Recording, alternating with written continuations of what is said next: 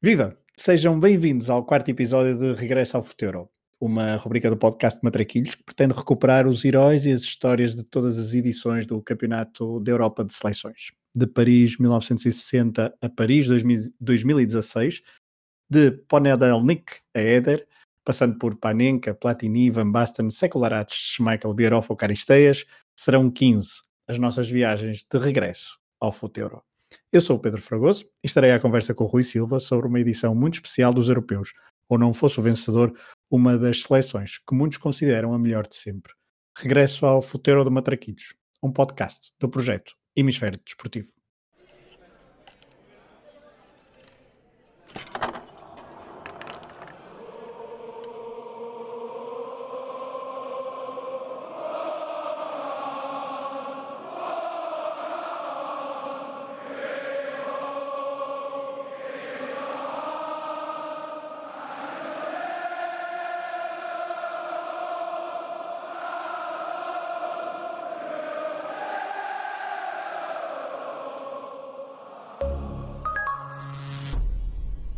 Olá, Rui. Olá, Fragoso. Depois de em 68 ter havido várias peripécias, como moedas ao ar e até uma finalíssima, a entrada nos anos 70 dá-nos futebol a cores e também uma poderosa seleção germânica. Uma poderosíssima seleção germânica que já, que já se começava a desenhar nas edições anteriores, mas acima de tudo dá-nos um, uma fase não, de qualificação e fase final talvez mais, mais semelhante com aquilo a que estamos uh, acostumados e ao mesmo tempo com um facto histórico que eu depois, quando chegar à altura, vou dizer. Não sei se reparaste, mas eu fui à procura.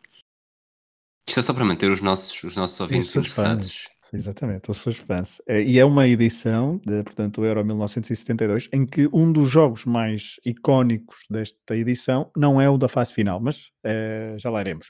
Vamos começar precisamente pela qualificação, ainda uma qualificação que tem um sistema relativamente semelhante a 1968, se bem que há uma introdução aqui dos, no sorteio dos cabeças de série.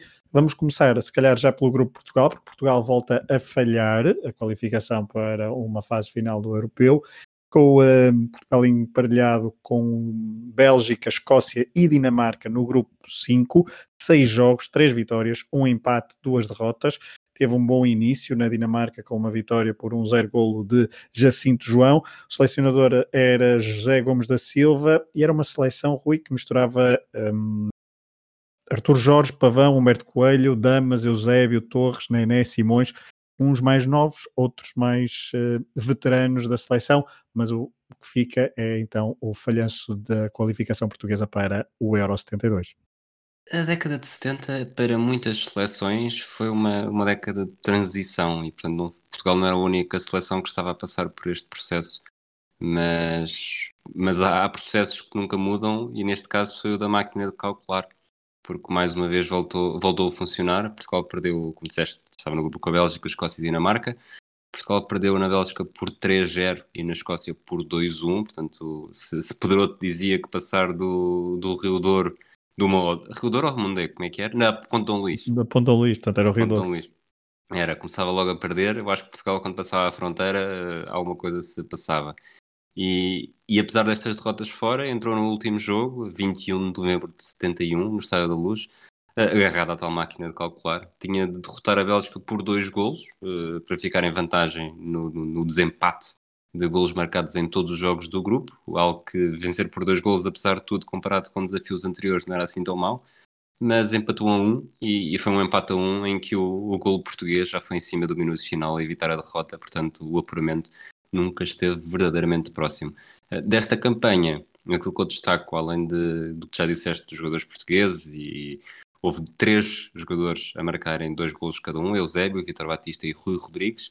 Uh, quando Portugal defrontou a Dinamarca em casa, uh, havia lá um dinamarquês chamado Finn, que era o pai do Michael e do Brian Laudrup, que na altura tinham 7 e 2 anos, e na altura nesse jogo Portugal goleou por 5-0. Exatamente, golos de Vitor Batista, um, Eusébio, Rui Rodrigues e um autogolo uh, dinamarquês. Portugal, então, no grupo 5, viu a Bélgica apurar-se para os quartos de final, mas antes, Rui, vamos fazer aqui uma ronda pelos outros grupos. Uh, falávamos há pouco de cabeças de série, se bem que há algum equilíbrio, há, há vários grupos equilibrados que foram decididos uh, pela margem uh, muitas vezes mínima de pontos. Um, começando pelo grupo 1, Roménia, Checoslováquia, País de Gales e Finlândia. Eu disse exatamente pela ordem de classificação. A Roménia bateu a Checoslováquia, que tinha estado já presente em algumas fases finais do, um, dos europeus. Sim, e agora aproveito de estarmos a falar do grupo 1 para fazer só um, só um pequeno destaque, porque esta é, o, é, é a fase de qualificação eh, que bate o novo recorde, porque para 68 tinha havido apenas 31 seleções uh, em prova e, e, desta vez passou para 32, portanto havia 8 grupos de 4 seleções em que os tais primeiros apuravam-se para os quartos de final. Uh, de todas as seleções que já tinham participado, uh, a Islândia foi a única que não, que não participou nesta edição. Uh, a Islândia que tinha participado apenas na edição para o Euro 64. Avançando para o grupo 1, então, de Roménia e Checoslováquia, um grupo decidido pela diferença de golos no grupo. A Checoslováquia comprometeu o apuramento de alguma forma, porque é estranho estar a dizer isto, com um empate em casa com a Finlândia logo no jogo de abertura e esse ponto acabou por, eh, por ser muito precioso no final das contas. Do lado da Roménia, destaque para os golos de nomes de jogadores que conhecemos hoje com, com outra pele. A Angela que foi selecionadora da Roménia no Mundial 94, marcou na goleada na Finlândia por 4-0 e Mircea Lucescu acabou a campanha com dois golos e além dos, destes golos romenos, houve também um galês, futuro treinador do Sporting e do Real Madrid, John Toshak, a acabar a campanha com dois golos também. Falavas há pouco do empate da Finlândia, o único ponto dos finlandeses nesta fase de grupos, então os uh, checoslovacos uh, sucumbirem perante a Finlândia, só conseguiram uh, empatar então em casa e depois uh, a Finlândia conseguiu apenas um ponto nesta fase de qualificação. Roménia, Checoslováquia, País de Gales e Finlândia. No grupo 2, Uh, a França ficou uh, pelo caminho, a Bulgária também, uh, num grupo que também juntava a Noruega e quem avançou para os quartos de final foi a Hungria.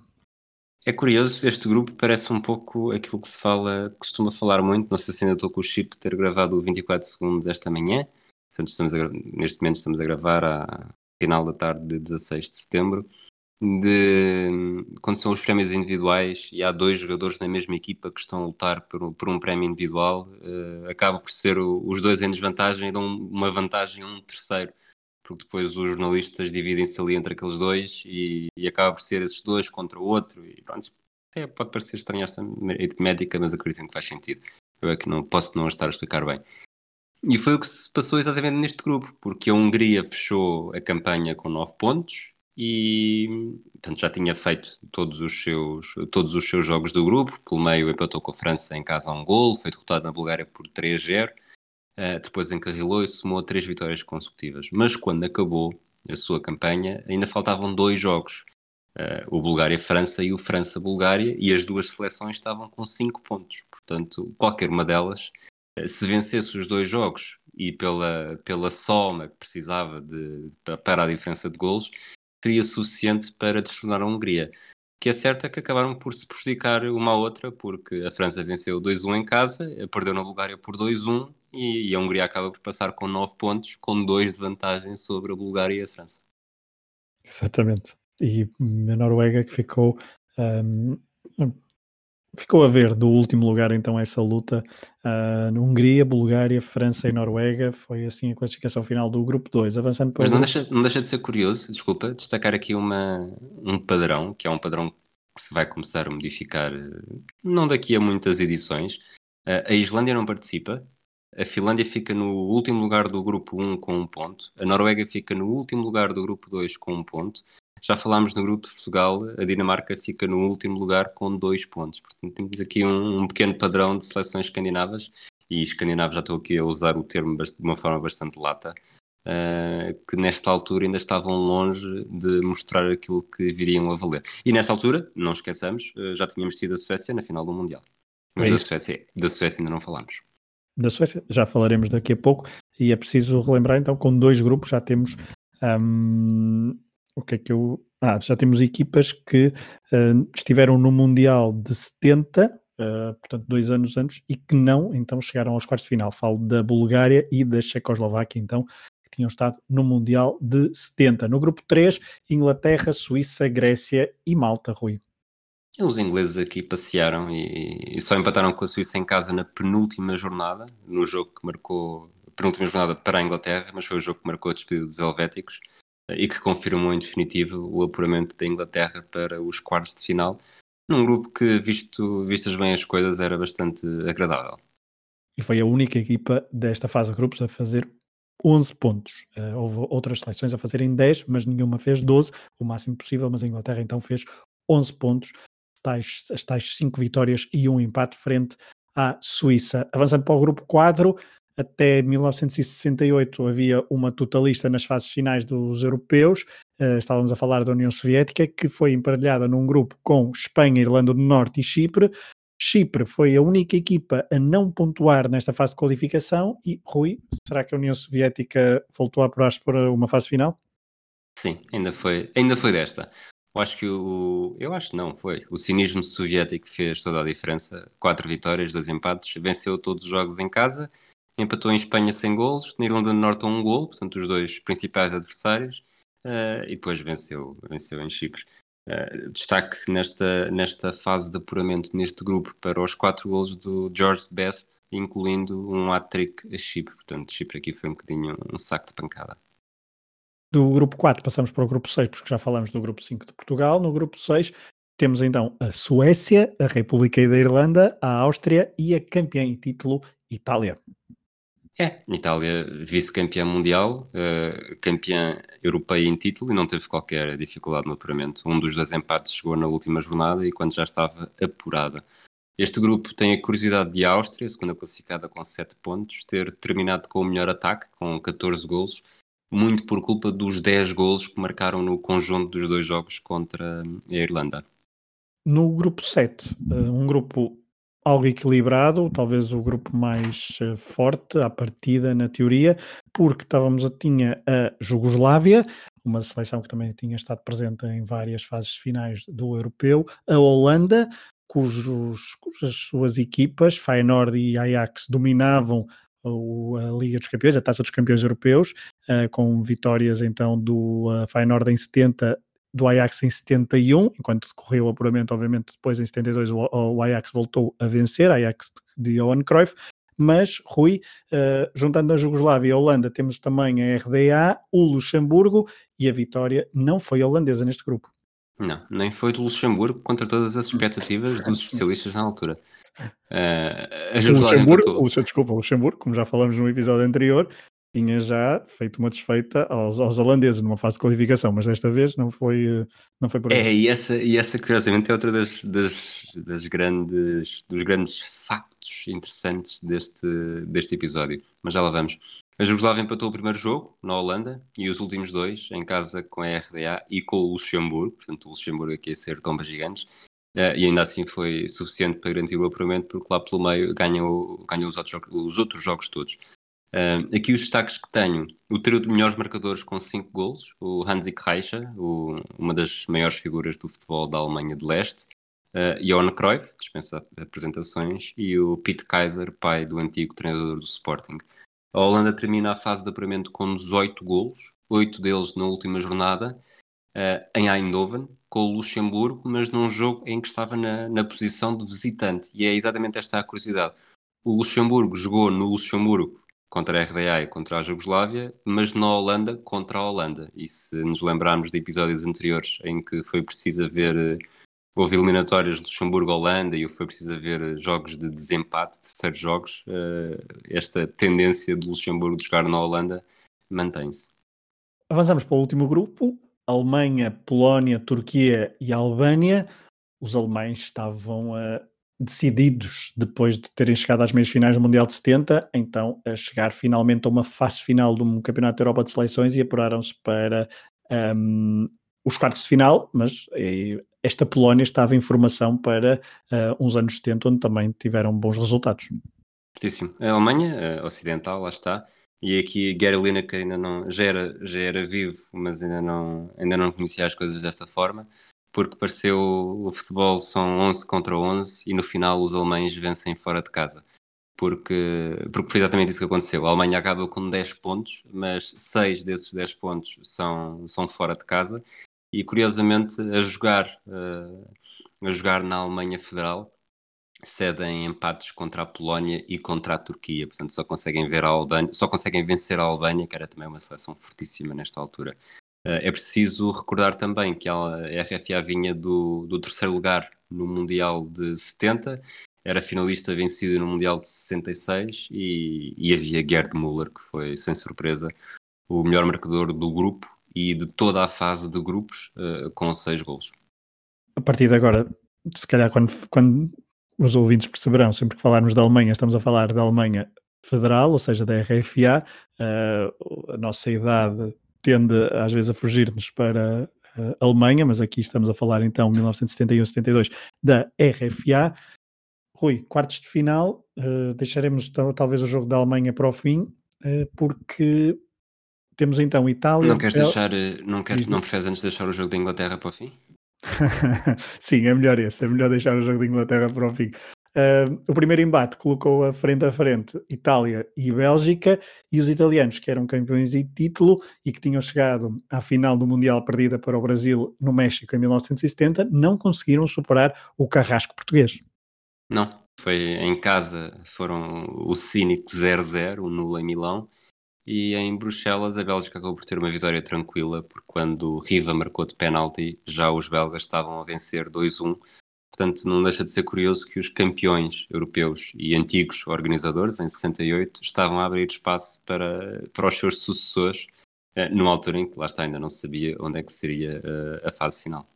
Que acabou por ser na Bélgica. Provavelmente já devemos ter dito alguns durante este episódio. Se ainda não dissemos, uh, fica já dito. A Bélgica então apura-se para as meias finais e foi então o país selecionado pela UEFA para organizar a prova, a fase final a 4, uh, a fase final a 4, exatamente, e, na altura a UEFA só decidia após a qualificação para as meias finais. Portanto, Bélgica apura-se depois do 2-1 na segunda mão. Uh, outro jogo, temos um Hungria-Roménia. Rui, este jogo esta eliminatória precisou de três jogos. Não foi em Bucareste, não foi em Budapeste, teve que ser noutra capital começada por B. Foi em Belgrado. Ah, eu pensava que era Berlim. Um, não, o, isto aqui é, é, é, curioso, estes quartos finais são, são bastante curiosos porque percebemos aqui claramente o eixo ocidental e o eixo oriental da Europa. Este Hungria-Roménia é um deles, o Bloco de Leste que se, que se anulou um ao outro e foi preciso o tal terceiro jogo em Belgrado, na Jugoslávia, e aí a, a Hungria carimbou o apuramento com um golo de bastante tardia, não é? A um, minuto, a um minuto dos 90, que fez o, o 2-1, com que garantiu a presença na tal Final Four. Exato. A Hungria então apurava-se também pela primeira vez como a Bélgica para uma Final Four de um campeonato da Europa. A Jugoslávia, União Soviética, velhos conhecidos, um, não era, ou seja, estamos a falar de um embate bastante comum já em 1972. Depois de um 0-0 na primeira mão, em Belgrado, Rui, em Moscou, a União Soviética não deu hipóteses e, um, apesar de ter marcado todos os golos na segunda parte. Já te falei do cinismo soviético? Já falaste, é isto, isto mas, foi... mas, acho, mas, acho, que vais repetir mais vezes hoje. É, isto foi, isto foi Lobanovsky antes de Lobanovsky tal, tal teoria matemática do empatar fora de casa e ganhar em casa e que seria suficiente para um, um campeonato. Isto não era bem um campeonato, mas em eliminatórias eh, a matemática serve exatamente da mesma forma e foi assim que chegaram a mais uma fase final, já era um hábito, ninguém tinha melhor currículo. Eles estiveram em 60, em 64, em 68, iam estar em 72 e depois a história seria completamente diferente. A União Soviética então já tinha sido campeã europeia, já tinha sido vice-campeã europeia e voltava então à sua quinta fase, a sua quinta não, desculpem, a sua quarta fase, quarta ou quinta? Agora já estou já perdido. Este é, o, este é o quarto ou é o quinto? É o este quarto. é o quarto. É o quarto, já estou perdido. Voltava então assim a mais uma fase final, a quarta consecutiva do Campeonato da Europa de Seleções. A Jugoslávia era treinada por um ainda jovem Boskov, uh, treinador que viria a ser bastante importante no futebol europeu. Vamos então avançar para o último jogo dos quartos de final e quando eu no início falava de um dos jogos mais marcantes de toda a edição do Euro 72, estou a referir-me exatamente a um embate em Wembley entre Inglaterra e Alemanha. Foi a primeira mão, foi uma reedição da final de 66, precisamente no mesmo estádio, uh, uma reedição também dos quartos de final do Mundial de 1970, velhos conhecidos, velhos rivais, Inglaterra, Alemanha, o árbitro era francês, obviamente, para uh, pôr ali alguma, alguma calma na fervura, mas uh, Rui, em Wembley, um, Alemanha de verde, um equipamento que eu sou bastante fã, foi, hum, não deu hipóteses a, a uma Inglaterra que estava claramente em final de ciclo, ao contrário da Alemanha. Claramente, em, em, em ritmos diferentes, um, um, a subir, outro a descer. Mas o, o, lá está, foi o, que eu, foi o que eu disse também na fase de grupos, que é a Alemanha vencia fora de casa e, e, e em casa não precisava de vencer. E foi exatamente isso que aconteceu. O 3-1 é um Wembley com, com um sabor forte a vingança, uh, a anteceder um nulo em Berlim, quando, quando provavelmente já ninguém pensava que a Inglaterra pudesse fazer, uh, pudesse fazer a diferença. Só mesmo umas décadas mais tarde, com o Michael Owen, é que houve um resultado na Alemanha que, que poderia ter sido suficiente para inverter uh, o vencedor da eliminatória. Esse jogo, propósito de uma qualificação para o Mundial, portanto não será incluído nesta rubrica Regresso ao Futuro. Mas então esta vitória 3-1 da Alemanha foi uma vitória que até pecou por escassa, apesar da vitória, se olharmos só para os números e para os e para a altura do, dos golos, foi uma vitória relativamente sofrida, mas isso não foi o que aconteceu em campo, futebol jogado. Uh, os homens de, de Beckham, portanto, Beckenbauer, Müller e companhia tiveram bastantes oportunidades, mas não conseguiram uh, materializá-las todas, uh, principalmente na primeira parte. Fizeram um zero, receberam o um empate de Inglaterra já perto, ali por volta de 15 minutos do fim, mas depois, nos últimos 5 minutos, dois gols alemães uh, carimbaram então a vitória por 3-1, que permitiu viajar para Berlim com uma vantagem bastante confortável, 0-0 na segunda mão. Estavam encontrados os, uh, as quatro equipas que iriam disputar as meias finais numa prova organizada na Bélgica. Quatro semifinalistas um, dois deles estreantes, Bélgica e Alemanha, estreavam-se então numa fase final. A Hungria, eu há pouco disse que a Hungria se estreava numa fase final, mas é mentira, porque já tinha estado em 64 eh, na prova organizada em Espanha. A União Soviética, como já dissemos, era totalista. Foi uma prova organizada em três cidades, Bruxelas, Antuérpia e Liege, quatro estádios, porque a cidade de Bruxelas tinha dois estádios um, a seu cargo para receber jogos dos, um, das meias finais e final, depois então do Euro 72. Rui, comecemos pelas meias finais. União Soviética, Hungria, outros velhos conhecidos. Um, queres falar um bocadinho? Queremos falar, se calhar, um bocadinho desta, desta Hungria antes de irmos depois à final, porque a Hungria perdeu 1-0 frente à União Soviética. E o que é que, como é que caracterizas a União Soviética, Rui? A União Soviética lá está, está, está claramente numa fase de transição. Eu pensei que dizer cinismo, pá. Eu pensei que dizer cinismo, pá. Era para tu dizer cinismo, pá. Ah, então desculpa, cinismo, cinismo. ok, ok. Está assim? uh, tá ótimo, está ótimo. Não, mas é, é a fase de transição. O, o selecionador nesta altura é o Alexander Panomariev e era a quarta presença consecutiva em fases finais. Depois só regressaria em 88. Já tínhamos levantado um véu um bocadinho sobre isto também. Era uma geração aparentemente mais fraca. Uh, toda a década de 70 é uma década de transição também, porque Lobanovski acabaria por chegar não muito tempo depois. Uh, curiosamente, o Dinamo Kiev dava cinco jogadores, uh, também havia elementos de equipas russas, georgianas, outras equipas ucranianas e do Azerbaijão.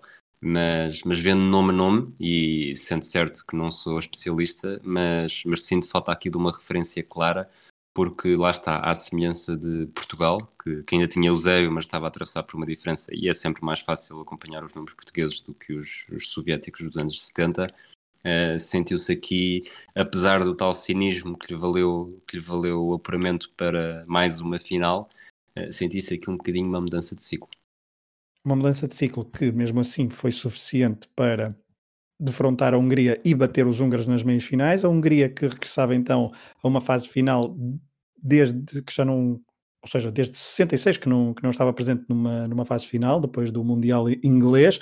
Um, não esquecer que a Hungria foi ouro nos Jogos Olímpicos de 68, tinha uma média de idades de 26 anos, o treinador era Rudolf Ilovski, um, oito jogadores do Ferencváros, a, a equipa que dava mais, um, fornecia mais, forneceu mais jogadores para esta seleção húngara em 1972, 5 do Pest e 3 do Budapest Honved.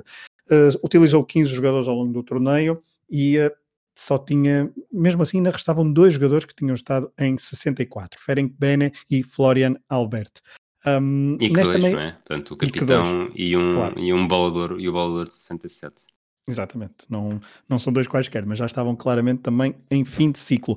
A Hungria, que nesta meia-final, frente à União Soviética, perdeu por 1-0. O golo da União Soviética foi marcado uh, ainda na primeira parte, depois num, num ressalto pós-canto, mas é uh, preciso não esquecer que Rudakov, guarda-redes do Dinamo de Kiev, defendeu um penalti uh, já na segunda parte, já bem dentro da segunda parte. Estava aqui a, a, verificar os minutos do, creio que é exatamente aos 85 minutos, e é Sandor Zambo que falha o penalti que poderia ter dado o empate à Hungria nesta meia-final. Na outra meia-final, já falaremos da, da Alemanha, poderemos já dizer que a Alemanha bateu o anfitrião, a anfitriã Bélgica, um, por 2-1, um jogo onde Gerard Müller fez uh, dois golos. Exatamente, fez dois, dois golos. Estava a fazer, estava ele, a fazer ele tinha, feito, tinha feito seis na fase de grupos, um contra a Inglaterra, sete, chegou, chegou a esta fase final com sete, depois marcou dois na meia final e já vamos ver eh, se marca na final.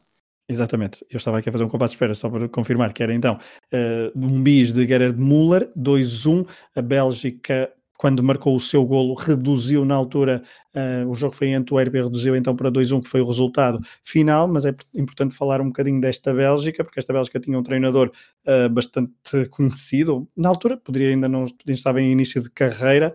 Ele um, decidiu o Mundial de 2014, com um golo no prolongamento. Quem é que decidiu o Mundial de 2014? O Götze. Ah, eu gosto. Isto é, uma, isto é uma piada com o JJ, o JJ aqui há uns tempos a dizer, eh, a dizer, acho que deve ter sido antes do Sporting defrontar o Dortmund, eh, que em vez de dizer Götze disse Gottels, porque provavelmente lá está ah, este okay. treinador, o Raymond Gottels, que viria a ser treinador do Vitória de Guimarães, como falámos na, na oitentena, foi campeão no Standard Liège com, com Prodome e depois acusado de, de corrupção. E depois ganhou a taça dos campeões europeus com o Marselha, num clube também acusado de corrupção. Hum. Portanto, talvez haja aqui um, um, algo, algo uh, um, padrão. um denominador comum, sim, um padrão. É, ele na altura, uh, portanto, Raymond Goethals, uh, um, chamado Mag, ele que era bastante desbocado, um, que sempre conhecido por, por, ter, por usar a sua gabardina e o seu cigarro no canto da boca, como tu disseste, um, treinou então em Guimarães em 84, 85, na altura não foi para além do nono lugar, morreu em 2004, um, e que foi então selecionador desta Bélgica em 1900. Ehm, já era selecionador da Bélgica em 1970, foi selecionador então neste Euro 72, só utilizou 12 jogadores, um, e só um deles, só um jogador é que vinha fora da Bélgica, Johan de Vrint, do PSV, cinco jogadores do Anderlecht, cinco jogadores do Standard Liège e cinco jogadores do Clube Rouge, eram os três clubes que davam mais um, mais jogadores a esta equipa belga, com média de idades de 26 anos e meia, e talvez a estrela seja, tenha, era na altura Paul Van Inst, jogador. Um, eu agora ia dizer, mas prefiro confirmar antes que, exatamente, do Anderlecht, o uh, avançado belga. A Bélgica então não superou a Alemanha. Diz-me uma coisa, qual foi Diz o jogador que tu disseste que jogava na Holanda? No, na Bélgica? Não. Ah, na, na, na Holanda, Johan de Vrint. Ora bem, esse era o nome, era, quem, era, quem era o número exatamente? O número? É que eu não, eu não o tenho aqui na lista de convocados e isso vai, vai, vai hum. bater na estatística que eu tinha para te dizer. Ah, ok. E qual era Porque a estatística? A estatística é que todas as. Esta foi a última vez que todas as seleções apresentaram apenas jogadores uh, que jogavam nos campeonatos dos seus países. Só que estás-me a tramar com essa, portanto, das duas, uma. Ele não uh, jogou, de facto, mas eu tenho aqui numa das, numa das listas de convocados. Então vou, vamos acreditar nisso e vou mudar radicalmente aquilo que digo. Esta foi a primeira vez em que um jogador que não jogava, não atuava no campeonato do seu país foi convocado para uma fase final. Isto como isto fica muito giro, assim. Muito bem. Tá. E onde Vrint, portanto, não, isto não estava combinado, mas lá está. Eu, não, está, estava sim. Estava, há muito tempo. Nós, há muito gravamos o Euro 60, já sabíamos que íamos fazer isto aqui. Exatamente. Aliás, já, estamos, já temos tudo combinado para o Euro 96 e tudo. Bom, mas Euro 72 ainda antes, Bélgica, Alemanha. A Bélgica não foi feliz então em casa, em Antuérpia, frente à Alemanha. Os alemães avançaram para a final, mas antes da final Uh, os belgas bateram a Hungria um, em Liege no jogo de terceiro e quarto lugares. Bélgica 2, Hungria 1. O tal Paul Van Mist marcou um dos golos, dois golos ainda na primeira parte. A Hungria reduziu na segunda. Algo mais a acrescentar, Rui, à Hungria e à Bélgica antes de passarmos à final? Não sei se no, não sei se no final eles tiveram direito a waffles, mas uh, podemos avançar para a final. Hum, ok. Vamos avançar para a final então. Um, já falaste um bocadinho da União Soviética. A União Soviética opôs então, um, portanto, a Alemanha, a União Soviética, assim é que é, um jogo disputado em, em Bruxelas, no Eisel. Um, Rui, já disseste que a União Soviética era cínica, já apresentaste mais ou menos. Queres acrescentar alguma coisa antes de falar da Alemanha? Falar da Alemanha, acho que a Alemanha, esta Alemanha de 72, é tu, tu, lá está, nós vamos mais ou menos dividindo o vencedor e, e vencido de, de, ano a ano. Neste de 72 calhou-te a ti o vencedor. E, e, há muita gente que diz, não vou aqui chamar nomes porque eu não sei quem é que diz, mas disseram que havia muita gente e quando disseram também não disseram quem é que dizia. Mas é como se houvesse uma, uma ideia global que esta Alemanha poderá ter sido mesmo uma das melhores de sempre, melhor ainda do que a de 74, e a verdade é que que lá está, chega, chega ao título europeu uh, com todas as vitórias fora de casa. Todas as vitórias fora de casa, principalmente as duas mais importantes, um, ou melhor, os dois países mais importantes foi a tal vitória em Inglaterra e agora as duas vitórias na Bélgica, mas a nível de combinado um, alemão, importa dizer que havia uma base, havia uma base assente em duas equipas, Bayern de Munique e Borussia Mönchengladbach. Uh, a Alemanha utilizou apenas 12 jogadores ao longo deste, deste torneio, tinha uma média de idades, média de, idades de 25 anos, uh, há pouco falava tanto Bayern e Borussia, o, ambos os, os, clubes forneceram seis jogadores ao, um, ao combinado alemão, depois havia um jogador de várias equipas um, alemãs, e portanto, tal como tu disseste há pouco, todas as equipas alemãs, 12 jogadores utilizados, uh, e desses 12 jogadores, 6 do Bayern e 3 do Borussia, e aqui um, é importante fazer, falar disto porque havia um ascendente claro do Bayern Munique, por causa talvez de Franz Beckenbauer, falaremos, calhar já daqui a pouco, uh, que era o o capitão e líder desta, desta equipa, e portanto a tendência do treinador seria utilizar mais jogadores do combinado bávaro. Falando em treinador, estamos a falar de Helmut Schoen, um homem que nasceu em Dresden, uh, tinha sido selecionador do Sarre, Uh, e tinha participado no, na uma seleção que participou na qualificação para o Mundial 54, uma das bizarrias, uma das coisas, não, não lhe vou chamar bizarro, mas uma das coisas curiosas da história do futebol. Uh, ele tinha sido também adjunto de Sepp Herberger uh, durante vários anos, pegou na seleção em 64. Isso no, no, início não procedeu a uma revolução assim tão drástica da equipa alemã, mas a partir uh, de 1970, e esta seleção de 72 é bastante diferente da seleção de 1970, com vários jogadores um, por exemplo, olhando não só para o jogo do século, que tu falaste, uh, no, por exemplo, num flashback com, um, com o Alfredo, portanto, estamos a falar do Mundial de 1970, meias finais Itália e RFA, mas olhando também para essa transição entre o Mundial de 70 e uh, Euro 72, há vários jogadores que não são, um, que não são convocados e que, um, e que não participam então neste, neste europeu de 72, ou então outros que uh, são convocados para 72, mas que não fazem qualquer minuto. Por exemplo, Berti Vogt, Lor e Grabowski. Grabowski faz, é suplente utilizado na meia-final no Euro 72. Uh, eh, mas há vários jogadores que perdem uh, um,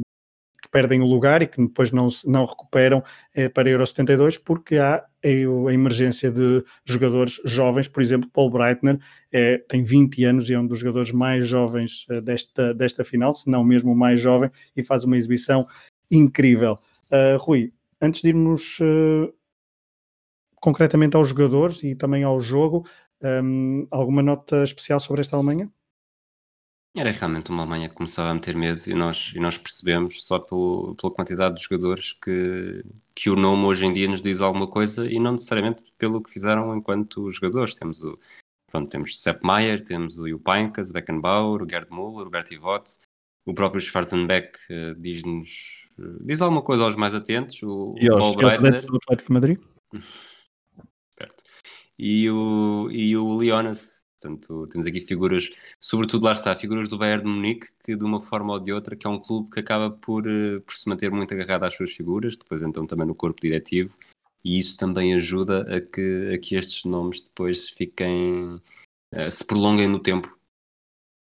É, e este, esta Alemanha de 72 precede Uh, o tricampeão uh, europeu Bayern Munique em 74, 75 e 76, e na altura, em 74, foi a primeira vez que um clube alemão foi campeão europeu de clubes.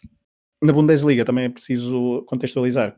Um torneio que começou em, enquanto Bundesliga em 63, 64, o Bayern tinha sido campeão pela primeira vez em 69, e até 72 o Borussia de Dortmund, o Borussia Dortmund não, o Borussia de Mönchengladbach tinha sido campeão duas vezes e o Bayern era o atual campeão antes do início deste Euro 72 porque foi uh, a equipa que venceu em 71, 72 Bayern, estamos a falar de uma, de uma equipa comandada por Udo, Udo Lattek. Um, olhando para a equipa, e há um 11 base claro desta.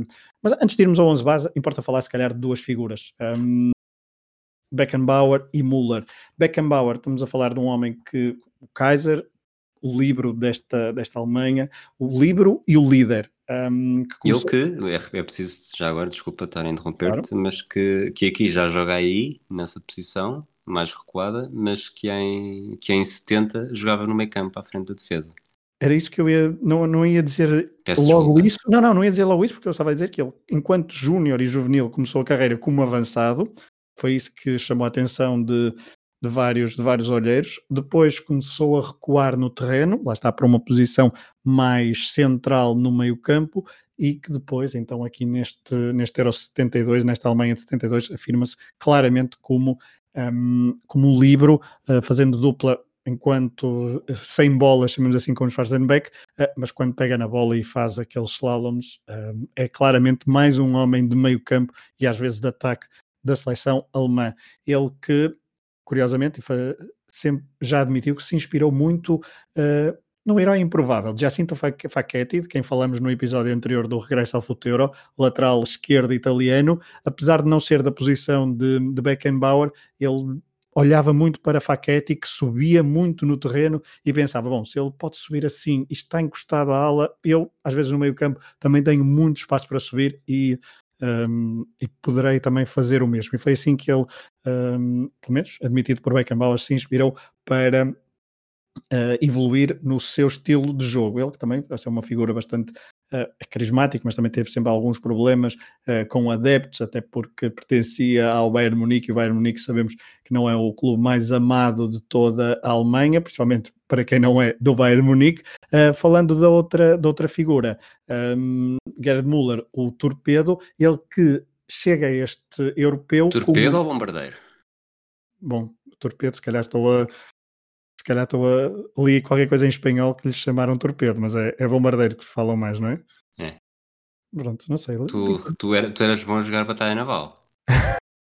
Neste, neste momento, neste momento tinha, tinha, submarino ao fundo. Submarino ao fundo, claramente. Mas então, Müller, Gerd Müller, uh, ele que chegou a esta edição de, do Euro 72 como o melhor marcador da Bundesliga, com 40 golos, um recorde ainda hoje em vigor. Lewandowski esteve nesta temporada perto, mas então Müller é o, recorde, o recordista de golos numa só edição e então chegou, ao, um, chegou a este europeu com 40 eh, golos na Bundesliga, ele que já tinha marcado 10 no México 70, um jogador relativamente baixo, uh, 1,75m, 1,76m, chega com 26 anos a este europeu, mas que é muito forte uh, no jogo entre linhas, no jogo combinativo, não é propriamente rápido, mas uh, é bastante, tem, tem um poder de aceleração uh, ou seja, pensa muito rápido o jogo e desmarca-se com, com muita facilidade um, e de facto faz vários golos, como tu já disseste, Rui. Olhando para o 11, um, estamos a falar de, de, uma equipa que utilizou 12 jogadores, mas que um deles, Grabowski, que entrou no, na meia final uh, como suplente utilizado, mas o 11 é basicamente um, a base é, é esta, é Maier na baliza, um gato autêntico na, na baliza alemã, e aqui, Rui, aproveito já para dizer, aproveito já para te perguntar já vimos Yashin, agora vemos Maier, a qualidade dos guarda-redes sobe de edição, para, de edição para edição. Sim, estamos a entrar numa fase em que começam a aparecer eh, guarda-redes uh, históricos, portanto não, não vamos chegar por aqui. Não, não vamos. Depois, para além, portanto, na linha defensiva já falei de, de Breitner, que era um lateral, um lateral esquerdo muito jovem, uh, 20 anos, 20 anos e meio, do Bayern de Munique, rápido, jovem, aparecia muitas vezes em, em várias posições e muitas vezes no ataque. Uh, Schwarzenberg, um, o fiel escudeiro de, de Franz Beckenbauer, 24 anos, estreava-se em fases finais, também obviamente como Breitner, um, muito forte na, mar, na, marcação e um ótimo entendimento com Franz, Franz Beckenbauer. Um, ficou muitas vezes conhecido como limpa-buracos do, do Kaiser, uh, mas havia ali uma coordenação perfeita entre os dois. Na defensiva, mais à direita, Otschas, 28 anos, do, um, jogava no Werder, no Werder Bremen, fugia um bocadinho à, à lógica Bayern de Munique e Borussia de Mönchengladbach. Uh, ele que não, não subia muito no terreno, Otschas, 28 anos, já disse, um, ficava muitas vezes, fechava muitas vezes no meio perante as subidas de Beckenbauer, ele que já tinha estado no Inglaterra 66 e México 70.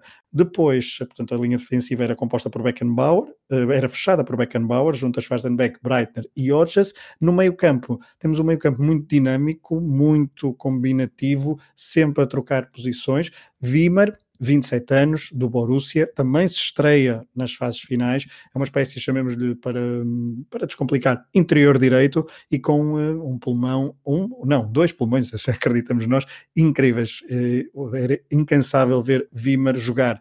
Netzer, uma figura também bastante imponente no meio campo, alto, com os cabelos loiros compridos, uh, 27 anos, formado no Borussia de Mönchengladbach, também se estreava em fases finais, portanto estamos a ver aqui a tal renovação, a encontrar novos talentos por parte do selecionador alemão para este Euro 72 em comparação com o Mundial de 70. Netzer tem uma excelente visão de jogo, tem excelentes uh, ações individuais ao longo, ao longo da partida, e só estamos a, a falar da partida frente à União Soviética, um, e é o claro gestor dos ritmos no meio campo, ele que também se coordena muito bem com as subidas de Beckenbauer. Depois aparece algum, o criativo Leonas, uh, 20 anos, jovem, uh, com muito boa chegada à área, muito boa condução de bola, e o Piknes, do Borussia de Mönchengladbach, também se estreava em fases finais pela, pela Mannschaft, 27 anos, um extremo que vem muitas vezes para o meio, um, é bom finalizador, mas vinha de facto muitas vezes para o meio.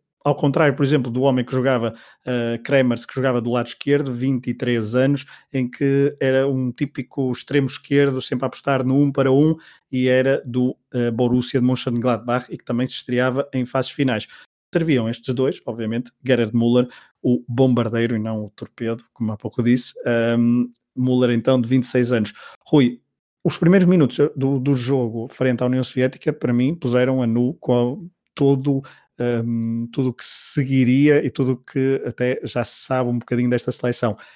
A Alemanha estava numa outra dimensão em relação à União Soviética que apostava, lá está, no tal cinismo, mas que e apostava demasiado, se calhar, em ações individuais, enquanto a Alemanha tinha uma ideia de jogo coletiva e depois combinada, obviamente, com talentos individuais uh, cujos nomes já, cujos nomes já falamos, estava num patamar completamente diferente.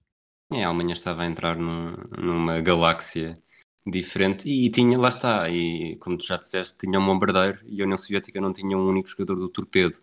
Portanto, isso também terá, terá influído no, no resultado final que acaba por ser acaba por ser um bocado esmagador, talvez o resultado mais esmagador do que de todas as edições que nós vimos até agora. Não, o resultado é esmagador porque a Alemanha vence por 3-0, uh, ah, mas não só, a União Soviética tem poucas oportunidades de golo, a Alemanha tem várias oportunidades de golo, um, e, só, e 3-0 é um resultado uh, bastante lisonjeiro para os homens, para os soviéticos. Rodakov um, é ameaçado, o guarda-redes que tinha defendido o tal penalti húngaro na meia-final, é ameaçado várias vezes, faz algumas boas defesas, mas a equipa alemã, de facto, dá um... E os primeiros minutos, eu foco nisto, se quiserem ir rever o jogo, os primeiros minutos, uma pessoa percebe claramente que é muito estranho, porque parece, parecemos que estamos a ver duas equipas de diferentes escalões, uns séniores contra juvenis, tal é a diferença uh, de andamento, de concepção de jogo, é, é uma é algo brutal, porque é um choque para quem, eh, para quem vê o jogo, ou pela primeira vez, ou para quem não está à espera que o jogo seja tão desequilibrado. O jogo foi de facto muito desequilibrado. Uh, Muller, desta vez o primeiro golo é um golo muito, muito interessante, não pela finalização de Muller, mas por toda a jogada. Uma jogada que começa em Beckenbauer, passa por Netzer, por Muller, remate de Heinz e depois é uma recarga de Muller, portanto é um, é o instinto goleador do, do Bombardeiro, mas Muller, que já na meia-final tinha revelado, uh, por exemplo, um jogo de cabeça incrível, depois ainda faz o 2, não faz o 2-0, aliás, faz o 3-0, o 2-0 sim, também é uma jogada de futebol associativo terminada por Wimmer, uh, incrível, também vos convido, convido a ver porque é uma boa definição do que era o futebol desta RFA. O terceiro golo, curiosamente, o de Gerard Müller, é uma jogada em que Schwarzenbeck uh, faz praticamente de Beckenbauer e é ele que aparece na área, depois de galgar vários metros uh, com e sem bola no meio campo, é ele que aparece também em zona de finalização, mas permite que seja o bombardeiro um, a finalizar e a concluir o, e fazer o resultado final, que na altura foi 3-0 para a Alemanha, Rui. E acho que mais do que, do que um resultado poderoso, como tu disseste, foi, foi o, o primeiro pronúncio do que, do que íamos ter, porque a Alemanha, para todos os efeitos até aqui, tudo bem, tinha sido campeã, europeia em, uh, campeã mundial em 54 no Milagre de Berna, portanto não se dava muito por ela. É certo que tinha ido à final de 66 e, e, e, perdido, mas lá está. A Suécia também tinha ido a uma final, por exemplo. Sei que não são casos idênticos, mas, mas ir a uma final só por si não dizia nada. E esta década de 70 vai marcar claramente o aparecimento de uma, de uma Alemanha uh, poderosíssima, e, este europeu de 72 marcou, lá está, o, foi o ponto de toque, e, e foi um ponto de toque bastante ameaçador. Uh, amaci... ah, amaciador? amaciador não, amaciador não. É para os cabelos, para os cabelos do, dos jogadores altos, loiros e espadaúdos que, que os alemães tinham. Ou então, uh, os, os, belos equipamentos que, que, que, ambos usavam, porque de facto é uma das finais com os dois conjuntos de equipamentos mais bonitos. Um, um, um clássico alemão, camisola branca, calção preto, e o, o, soviético, uma camisola vermelha bem bonita com o calção branco.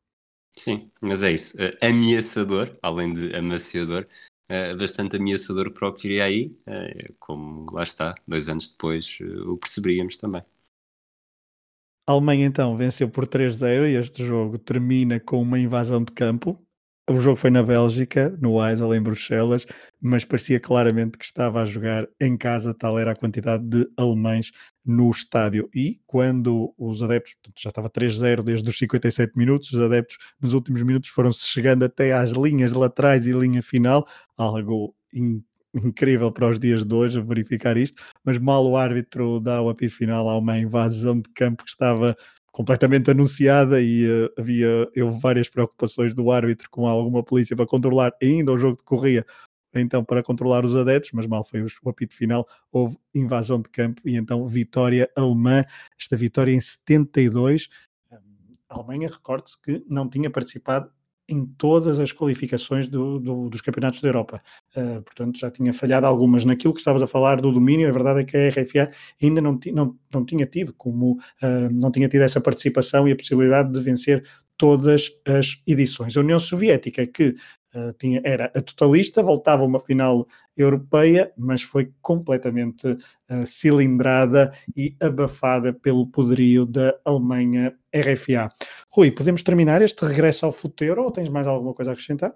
Podemos terminar, vamos já começar a pensar em 76, que temos um momento, um momento icónico também. Icónico e eterno, ainda hoje se fala dele. Uh, Exatamente. É para é preciso perceber que foi então em 76. Isso será no próximo episódio da rubrica mensal Regresso ao Futeuro. Uh, portanto, vamos abandonar 72. Pelo meio há então a tal vitória alemã, uma vitória que, como tu disseste, e, e bem, há muita gente que não põe essa vitória em 74 uh, ah, a nível de futebol jogado, como esta Alemanha de 72, uma, uma vitória alemã em 72 que talvez tenha começado uh, em Wembley, naqueles quartos de final e com uma exibição também marcante, a primeira vez que a Alemanha venceu em Inglaterra, uh, na altura então por 3 1. Alemanha 3, União Soviética 0. Foi assim que terminou o Euro 72 a 18 de junho desse ano. Nós terminamos uh, o episódio de setembro de 2020 do Regresso ao Futuro e no próximo mês voltaremos com um episódio então sobre o Euro 76. Acompanhem todos os podcasts, uh, não só o Matraquilhos, mas também todos do Hemisfério Desportivo. Uh, se ainda não deram por isso, já sabem, há dois podcasts novos, o Pioneiro e o Anatomia da Bola. Procurem no vosso, nos vossos feeds e se, tem, se andam pelo Facebook também procurem a página do Hemisfério Desportivo, a página que alberga todos os podcasts do nosso grupo. Um abraço e até à próxima. Um abraço.